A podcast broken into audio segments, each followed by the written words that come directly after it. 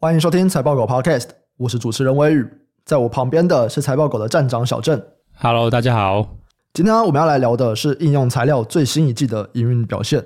那如果我们来看他们上一季的表现啊，应用材料在上一季营收衰退了三趴，接近财测的上缘，毛利率符合预期，比上一季微幅衰退零点四个百分点，让 GAAP EPS 衰退了五趴，一样是接近财测的上缘。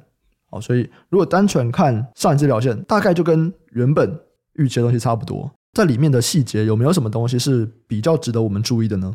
啊，如果我们去了解一下，就是说应用材料为什么上一季的表现可以击败财测啊？那我归结大概是两个原因啊。其中第一个的话就是它的低润设备的营收，哇，这个季成长幅度非常高啊，呃，季成长的幅度高达四十五趴，这个表现甚至比去年同期的表现还要好。对，所以这个 DRAM 设备营收，我觉得表现应该是明显强于预期啊。对，虽然说公司没有对 DRAM 设备这边给予明确的财测数值，可是光看就是先前的展望做比较的话，我觉得 DRAM 设备这边应该就是明显强于预期啊。可是到底为什么它会那么强呢？对，因为我们都知道，就是整个记忆体下游，尤其是 DRAM 的话，也是持续在减产。那为什么就是 DRAM 设备这么强？对，那如果我们参考就是它的同业，像科林研发或者是科磊的观点呢、综合一下，我个人估计说，这个 DRAM 设备表现可以这么的强，这么超乎预期，可能有两个原因吧。那第一个话是科林研发，他在他的这一季的电话会里面有提到，就是说这个 AI，对，因为 AI 的话对这个 High Bandwidth Memory 的需求是非常的强劲的。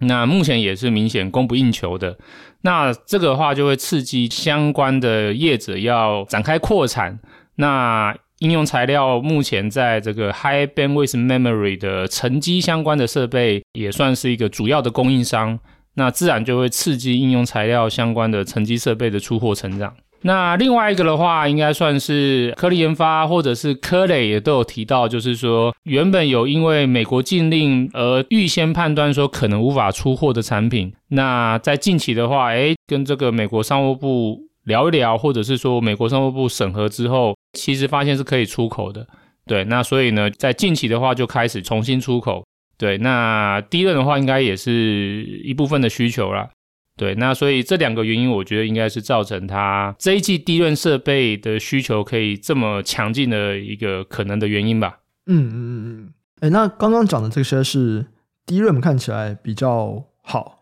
那如果在逻辑 IC 那边呢？逻辑设备的话，目前看起来的话，应该是成熟制程这边的需求强于预期啊。那这个在像艾斯摩尔或科林研发，其实都有提到类似的观点的。哎，这个是不是从前两季公司也就一直这样说了？没错，没错，没错。就前两季的话，公司的确也是这么的提到。对，那当然，因为公司它没有明确的揭露它成熟制程的业绩的数值啊。对，嗯、可是我们可以从它有揭露一个区域营收作为间接观察吧。对，因为如果说一般而言的话，就先进制程的话，主要的营收来源会是像台湾啊，或者美国啊，当然还有韩国啦。可是韩国比较偏向是记忆体。所以通常就是说，先进逻辑的话，通常就是美国嘛，因为这个 Intel，然后还有台湾应该是最大，台湾是这个台积电的需求。那其他的话，像中国、欧洲、日本，这一般都是比较以就是所谓的成熟制程为主的区域。那如果我们来去看，就是应用材料的区域营收，的确这一季就是中国、欧洲、日本的营收加起来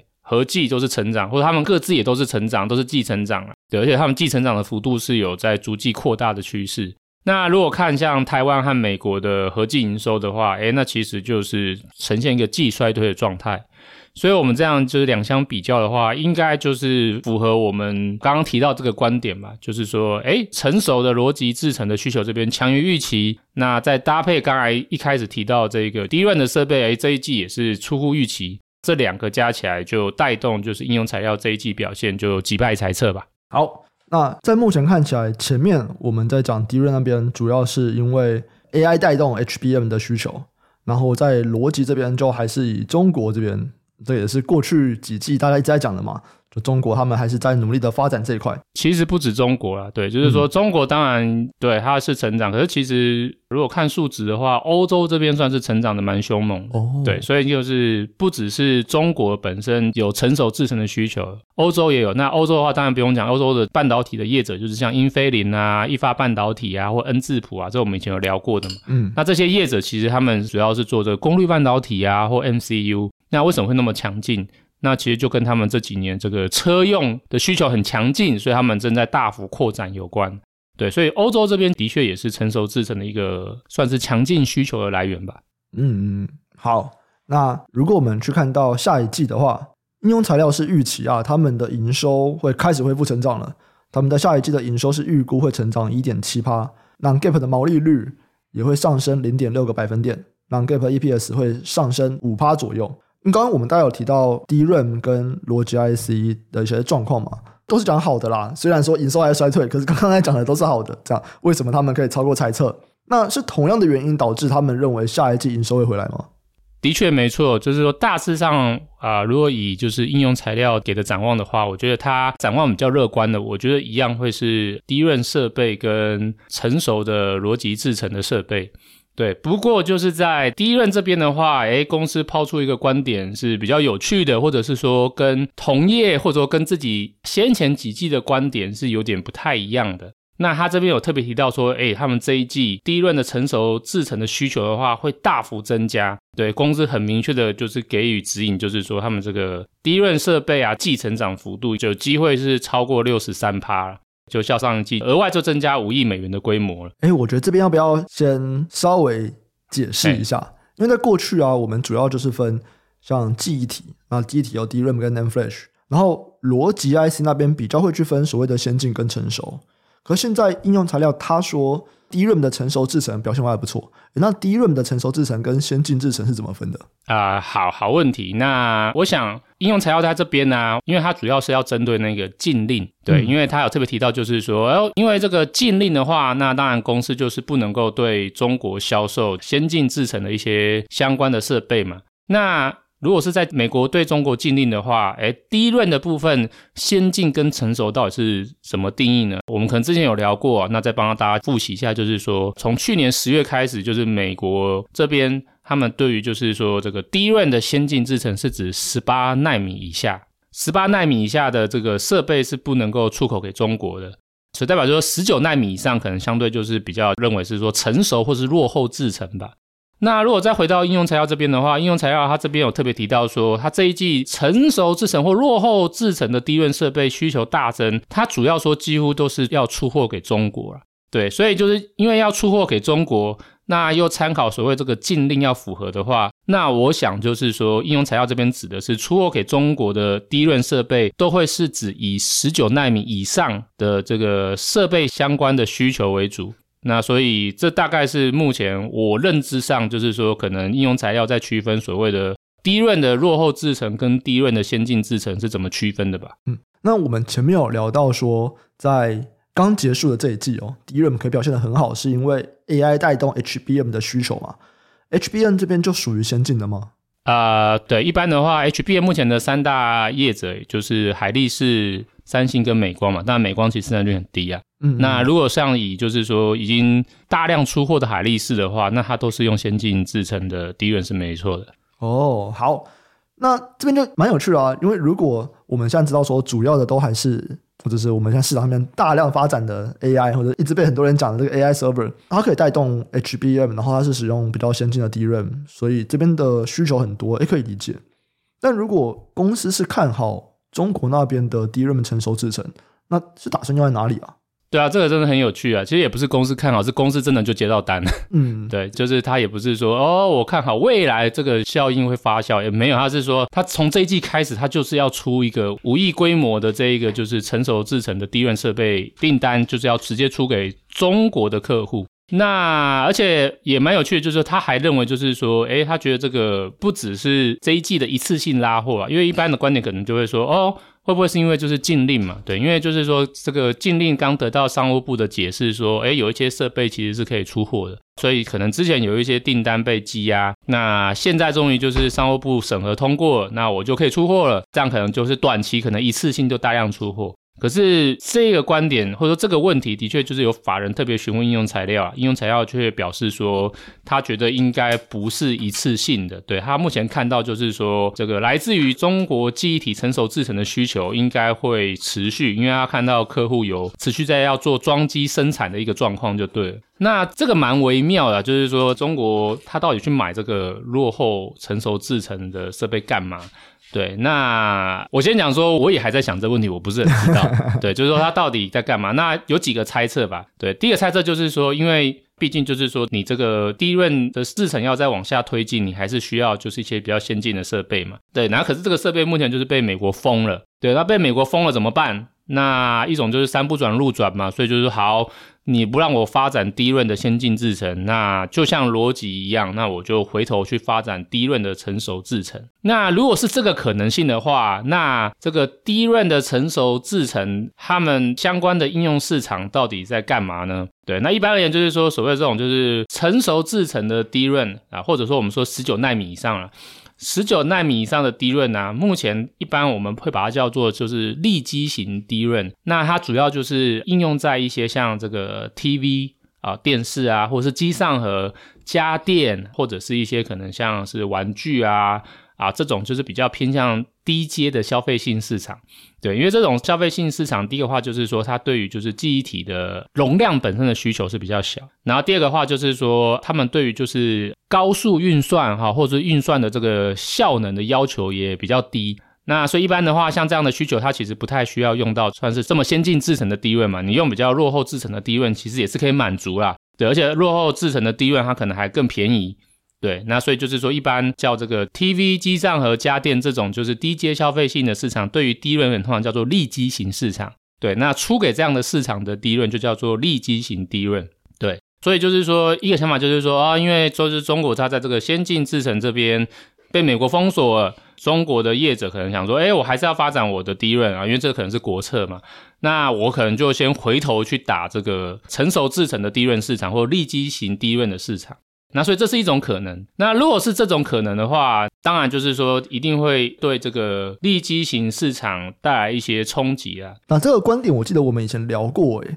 然后你那个时候说应该不会，因为这市场太小了。对对对，就是说比较尴尬，就是说这个市场超小的。如果是利基型 DRAM 的话，其实占 DRAM 产值是不到十趴的。对，所以我先讲就是说。虽然应用材料它在这一季的低润设备的需求拉动，是因为他说这个中国对于就是低润的成熟制程设备的采购，而导致就是说短期的展望很不错嘛，或者直接就是说它这个低润的设备这一季就要成长就是六成以上。可是我个人会觉得就是说长期来看的话，可能没有办法。成为它的这个主要的成长动能啊，就是说，如果跟逻辑这边的成熟制程相比，因为逻辑这边的话，真的成熟制程的市场是很大的。逻辑制程这边的话，成熟制程跟先进制程大概就是五比五，差不多了，差不多五比五了。所以就代表说，哎，其实这个成熟制程在逻辑晶片、逻辑设备、逻辑制程这边的需求量还是很大，是一个很大的出海口。可是如果说是 DRAM 的成熟制程市场的话，那其实很小，因为它就占整个就是 DRAM 的产值不到十趴。甚至可能只有五趴多，五到十趴之间啊，这真的是很低啊。所以就是说我个人认为，要靠就是这个中国的低润成熟制程需求，成为这些上游设备业者的就是未来的另外一大成长动能，我觉得有点不切实际吧。对，就是初步而言，觉得有点不切实际啊。如果说今天中国它要采购第一轮的成熟制程设备的目的，它是为了要打第一轮的这个利基型市场的话，我个人觉得就是说，也许短期两季可能会有一些需求，可是拉长到中长期以上的话，我觉得可能这个需求应该没有那么强劲，就对了。嗯，再来是真的有这个需求吗？中国现在经济不是蛮糟的吗？他们消费型电子起来了吗？呃，我我觉得中国他们不是用这种方式在考虑他们的供需的关系，因为他们重点就是说他们要发展他们的半导体，因为他们现在就是要认为他们要迈向全球强国嘛，就是说世界强国就对。那他们认为就是说在半导体这边的话是一个关键，可是不幸就是说这几年开始被美国封锁嘛，所以他们的目的一定是希望说，那我要赶快去进行突破，对，那所以说只要有突破的空间，可能他们都会尝试。回到你刚刚说，就是说，哎，那可是现在消费性的需求这么烂，他们还会想要发展吗？呃，我觉得他们不会管这个消费需求烂不烂，或者是说这个消费需求烂，也许是在短期一两年会是这样，可是如果放长到五年、十年，也许它还是有一定的需求。可是不管怎么样，就是说它可能就是一个存在的需求。更何况我刚刚提到的，就是说这些像 TV 啊、机上盒啊、家电啊，这本来就是中国本土的业者在他们自己中国的市场的品牌市占率是蛮高的。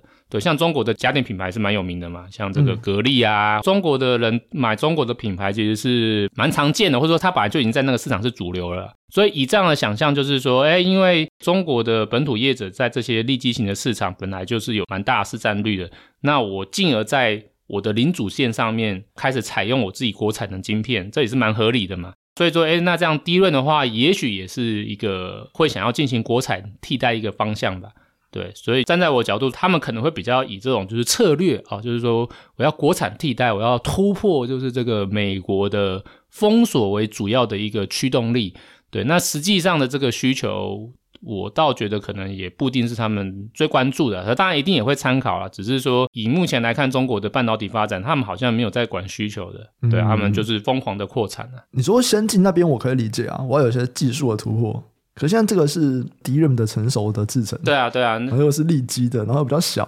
嗯，对对对，所以这个就是 好问题啊，对，所以这个是我刚刚第一个想法嘛，就是说第一种可能性就是说，哦，反正他们就是要。想办法突破，那一种方式？就是说回来打国产替代，而我这个先进的低润我没有办法做，那我就回来做成熟的低润那我就先把我自己国内的成熟低润的市场先吃一吃，这是一种想法，对。可是当然以我的观点就是说，我觉得这个方向的持续性，或者是说它可以为上游的设备带来的成长力道，我认为就是中长期的角度应该是蛮低的啦，因为这个市场需求就是这样嘛。对不对？除非说中国真的很疯狂啊，就是说就算没需求，我还一直扩。对，就是说我低润的成熟制成的这个供给是市场的需求的十倍，我也不在乎。哦，那如果是这样，我那可能真的算是一个蛮凶猛的成长的一个需求。可是我觉得应该不太可能到就是这么夸张啦。对，所以我初步而言就是说，也许他们会这样做，可是应该没有办法像逻辑的成熟制成带来这么强的一个设备带动的需求。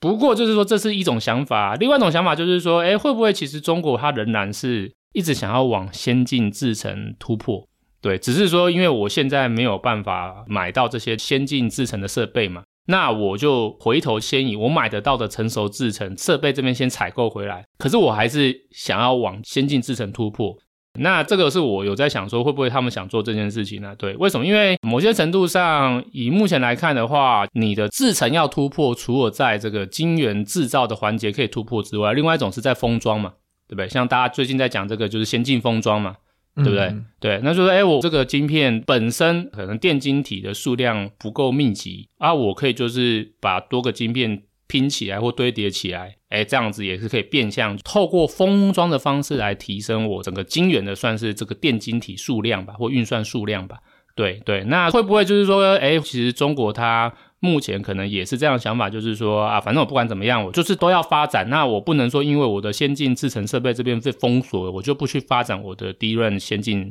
制程，不行，我还是要发展。所以说，它还是在扩大它的 DRAM 的这个产能。我先以我买得到的先买来。那也许中国会不会最后搞出一个制程加上封装这边合并的一个新的一个晶片出来，然后可能他们觉得这也是达到一定的国产替代。像我们最近看到嘛，好像说这个华为 Mate 60 Pro 它里面搭载这个五 G 晶片，它虽然没有 EUV，对不对？可是它还是用这个 DUV 加上多重曝光去做出一个可能是七纳米。对，那虽然这个七纳米可能比目前就是海外的对手可能都已经进入到四纳米、三纳米的差距蛮大的，诶，可是我。站在中国角度，这就是一个突破，我就是要发展。那所以会不会说他们对于 DRAM 的也是这样的想法？那这是另外一种可能呢？那如果是这样的话，那我的确觉得就是说，哦，因为中国可能还是想要持续发展他们 DRAM 的先进制程的突破，因此还是先去采购他们能够采到的设备量。对，那这是一种可能，只是说我不太确定是哪一个。我现在我说实话，我觉得真的是蛮蛮迷的啦。对，就是说，到底中国的公司去采购这么多的 DRAM 的成熟设备，到底要干嘛？不是很确定。对，那所以我想到的原因就这两个。那也许这两个也有可能同时发生，也不一定。对，那总之就是走着看吧。对，可是只是说我初步觉得，如果要我在我现在说哦，接下来就是这些上游的设备大厂将会受惠中国要开始积极发展他们的低润然后未来会有一个蛮强的这个成长动能。我初步对这个观点是保守啊，这可能会有需求没错，可是这个成长的贡献应该是比较低的，因为毕竟成熟制成的低润或立基型低润本身的产值真的很小。所以我暂时认为说，它对这个整个设备业带来的需求成长应该是比较低吧？对对，或者说目前就是应用材料的观点，我还是偏向短期来看吧。我不认为说中长期可能会有一个比较明显的成长贡献，就是。嗯，好，这边完全都在讲公司对下一季中国的 DRAM 成熟制成看好。那如果我们讲逻辑呢，就是在中国的，也不是只有中国啦，你刚刚其实有讲说欧洲那边扩张的也很快，逻辑成熟制程。这个方向是不变的吗？一样就是全球，中国啊、欧洲啊、东南亚啊，全部在成长。嗯，看起来是没错。当然，这个我觉得应该已经是所有上游设备厂的共识啊。就是说，我们看最近三季的话，其实都可以看到，就是说，逻辑这边的成熟制程设备需求看起来是真的蛮强劲的。对，这个已经是成为一个很重要的一个需求的支撑了吧？对，因为原本可能大家对于今年先进制程这边可能认为需求还不错。可是反而是先进制程这边需求一直不断下修嘛，对，那反而是他们看到说，哇，逻辑成熟制程这边的需求出乎意料的强啦，对，就算说像你说现在中国的经济是比较低迷的嘛，诶，可是看起来并没有受这个影响。那主要就是因为我刚刚提到，就是说第一个中国们他们转向就是在成熟制程这边积极的发展，因为呃逻辑成熟制程这边它跟地润不一样，就是逻辑制程这边的成熟制程它还有很大的市场，像电动车或者是像就是一些能源功率相关的啊，都是一个蛮有成长性的市场，就对了。对，那所以中国业者这边当然很积极发展。那也不只是中国，像我们刚才提到，就是说电动车嘛，电动车这个需求不是只有中国在发展，欧洲也很积极。对，那所以像我们刚才提到一些车用晶片的大厂，像意法半导体啊、英飞凌啊、恩智浦啊，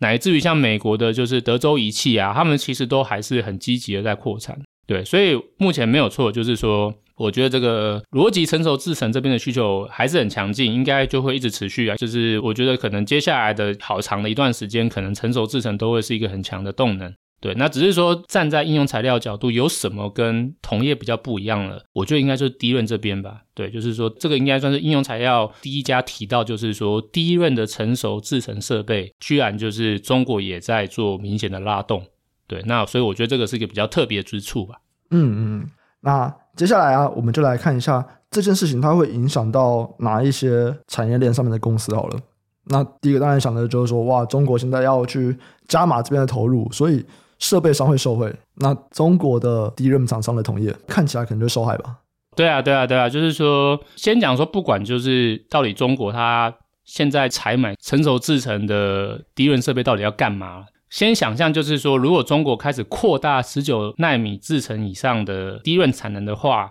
我初步觉得直觉想就是说，中长期会对台股的这个南亚科或华邦电的低润设备带来比较大的一个竞争压力吧？对，因为这个十九奈米以上的制程，的确就是南亚科跟华邦电他们目前的低润的主要制程。对，因为南亚科跟华邦电，他们目前主要走的就是这个我刚刚说的立基型低润的市场，对。但我们不知道到底中国买这个干嘛，所以可是先假设就是说，不管怎么样，它就是接下来有可能它就会生产出来，就是这个十九纳米以上的制程的低润它会投放到市场。那投放到市场的话，那可能就会对这个十九纳米以上的制程的低润的供给产生一些影响嘛，对。所以，我初步而言呢、啊，直觉上我觉得对于中长期南亚根跟华邦电会有就是来自中国这边的竞争压力啊。那我们后续可以怎么追踪呢？我觉得除了看像应用材料或是上游的这些设备商，他们就是在每一季像这个低温设备的一些展望说法来作为侧面观察之外，我觉得可以再去追踪的可能就是中国这边的业者吧。那我觉得中国这边业者可能最主要可以关注的就是这个合肥长兴，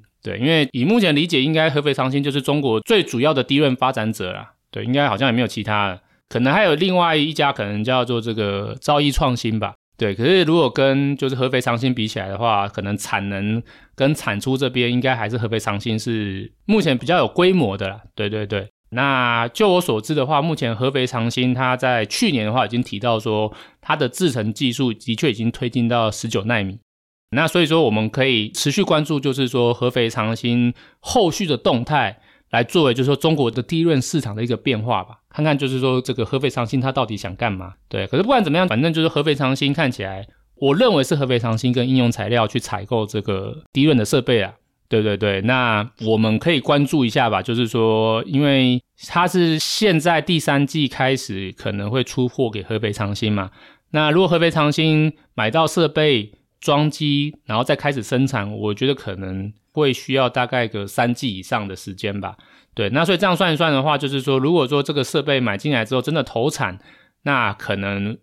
会是在明年下半年开始有产能产量出来。那我们可以看看，就是说，诶，明年下半年开始，就合肥长兴这边的动作，他们这边到底会不会就是开始它的第一轮的产品或者是产出开始就真的扩大了？对，那因为它目前的主要制程是在十九纳米啊，对，那这个就的确就是直接会跟南亚科跟黄邦电的产品是重叠的。对，那如果说真的就是说，哎，明年下半年开始，哎，合肥长兴这边的十九纳米以上的低润产能产出真的开始扩大了，那我觉得可能要稍微注意一下，就南亚科跟华邦电明年下半年之后的一个状况，因为等于有个对手开始攻击扩大开出来了，对，那他们一定是瞄准中国的市场嘛。可是偏偏像南亚科跟华邦电，他们其实也有蛮大一块营收就是在中国，所以我觉得是会有直接影响啊。那短期可能还不会受影响，就像我们在先前提到，就是说会有个库存回补。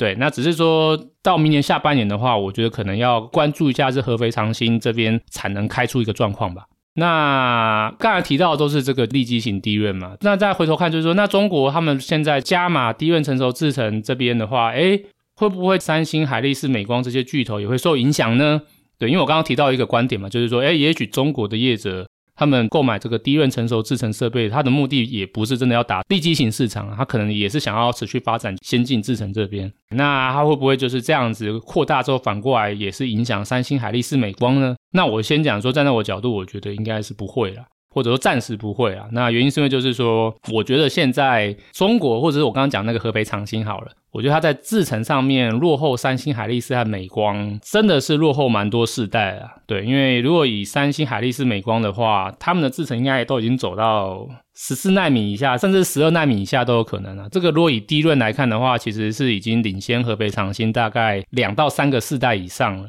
对，所以说基本上，我觉得站在制程的角度，三星、海力士跟美光还是有一个明显的领先性的。那再来就是说，低润的主要市场，它其实就是这个手机啊、伺服器还有 PC，尤其是伺服器和手机，这是两大最重要的一个市场。那这两个市场的话，目前一定都会是采用最先进制程的。对，因为不管是在容量或者是在这个运算的需求，其实他们都会需要持续推进，都要采用最新的。对，那你说中国的业者会再回头去用比较落后的合肥长兴的产品吗？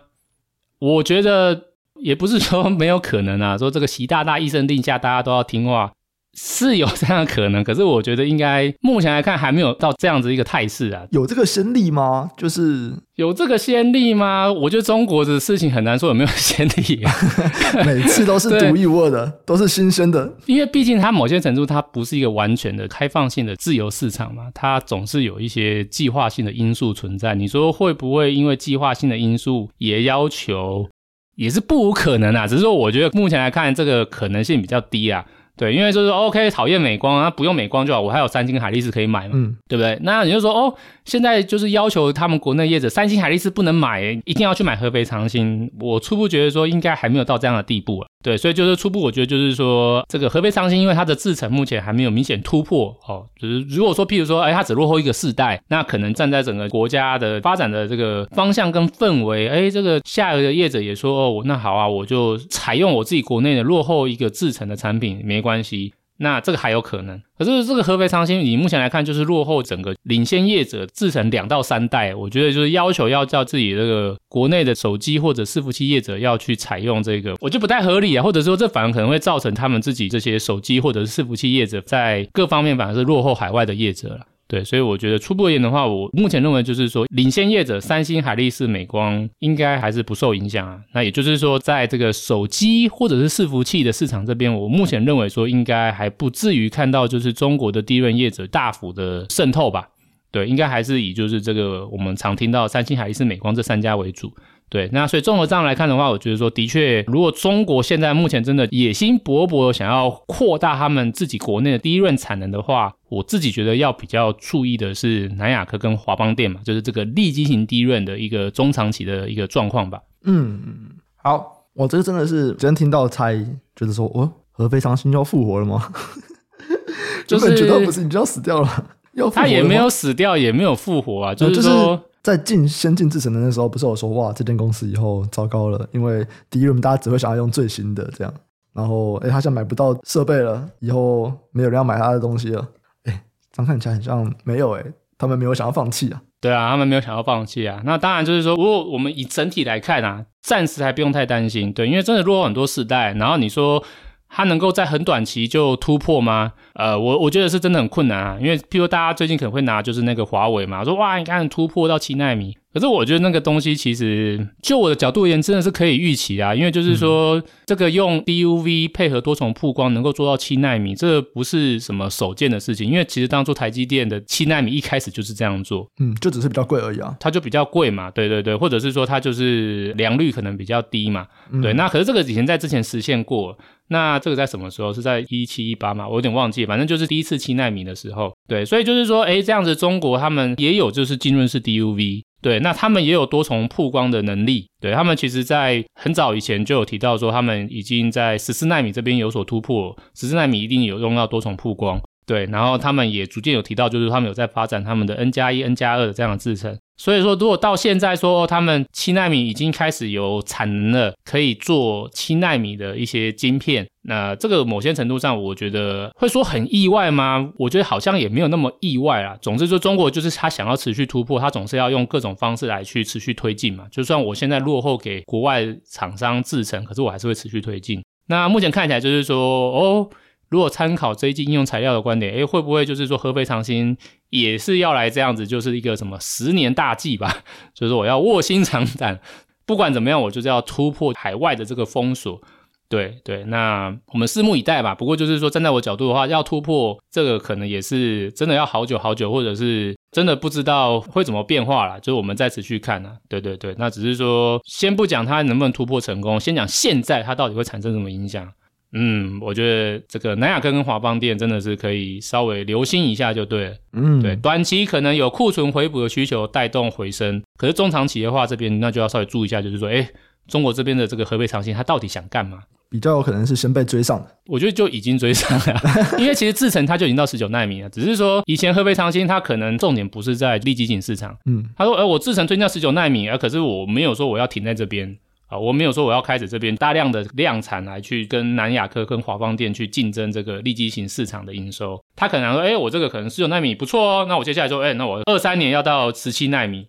然后可能我这个二四年要再往什么十五、十二奈米，我要逐步追上海外。对对，原本他可能看起来是比较像是这样子一个方向啊。对，那只是说目前的话就真的不太知道，因为就是说先进制程的设备就被封锁嘛，那你这样子理论上合肥长兴你就很难这么按照你原本的预期的脚步去追上三星、海力士、美光。诶，可是你觉得你又还是在持续的要去扩产，那会不会说，诶，你会稍微放缓脚步，回头，嗯，先来成熟制程这个市场杀一下？这个我个人的话会稍微关注一下就对了。好，没问题。那。今天呢，也和大家聊了蛮多关于应用材料他们最新一些季报的观点，然后相关产业链上面的公司的影响。那如果对这个系列啊有任何的问题，都欢迎留言跟我们询问。我们就下期再见，拜拜，拜拜。